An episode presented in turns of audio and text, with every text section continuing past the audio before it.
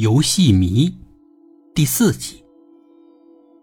接通电话的时候，东东再也忍不住了，他嚎啕大哭：“老师，我妈妈死了，我以后只能跟爸爸生活了。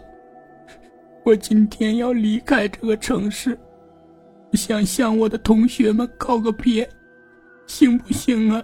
老师，我求求你了。”老师只迟疑了两秒钟，就让东东把手机给看门的保安。老师不知道说了什么，但保安看东东的眼神都变了。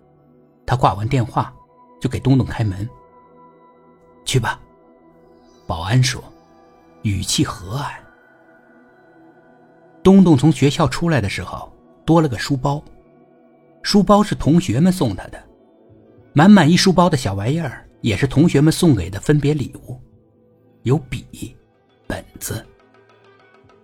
你的同学们还不错吗？东东没吱声。上了火车以后，东东缩在自己的铺位上，也几乎一言不发。他只是拿着妈妈的手机，埋头玩游戏。是那款流行的游戏。五对五或三对三，组团对战，攻占对方的大本营就算胜利。每个人能修炼自己的技能，也能在战斗中拾取装备。最具战斗力的是大法师，但大法师需要多年的修炼和战斗。开始时，东东只是随机的加入战队，去跟敌人战斗。等到八点以后，同学们写完作业，可以一起玩游戏的时候，东东就跟同学们一起玩。同学们都和东东打招呼，尽管。被准许玩游戏的也就那么几个人，但至少可以组一个五人战队了。这个时候，东东才真正的笑两声。爸爸倒是一直想和东东搭话。儿子从学校出来，怎么就这么沉默呢？发生了什么事儿吗？但实际上，没有发生任何事情。东东只是被感动了。班主任叫停了正在上的课，向全班的同学宣布，东东要离开这个城市了。大家抽出五分钟跟东东告别。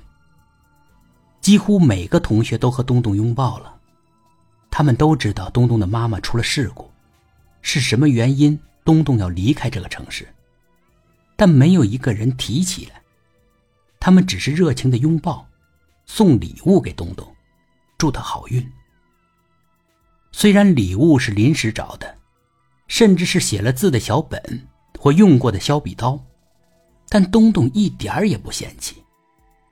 快下课的时候才结束。东东是被极大的感动了，所以他需要用冷漠来掩饰自己的脆弱。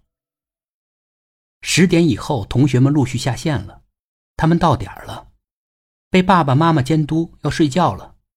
东东只好自己在网上闲逛，随意组队，随意战斗。爸爸倒是催了几次，得睡了，别老玩手机，对眼睛不好。东东只是点头，但眼睛却紧盯着手机屏幕。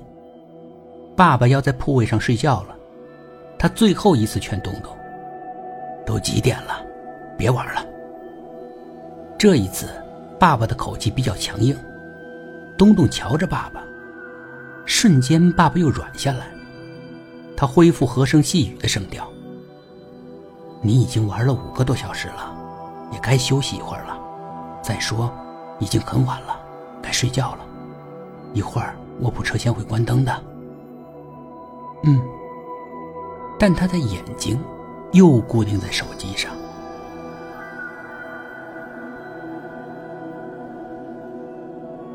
本集故事播讲完毕，点击上方的订阅，订阅不迷路。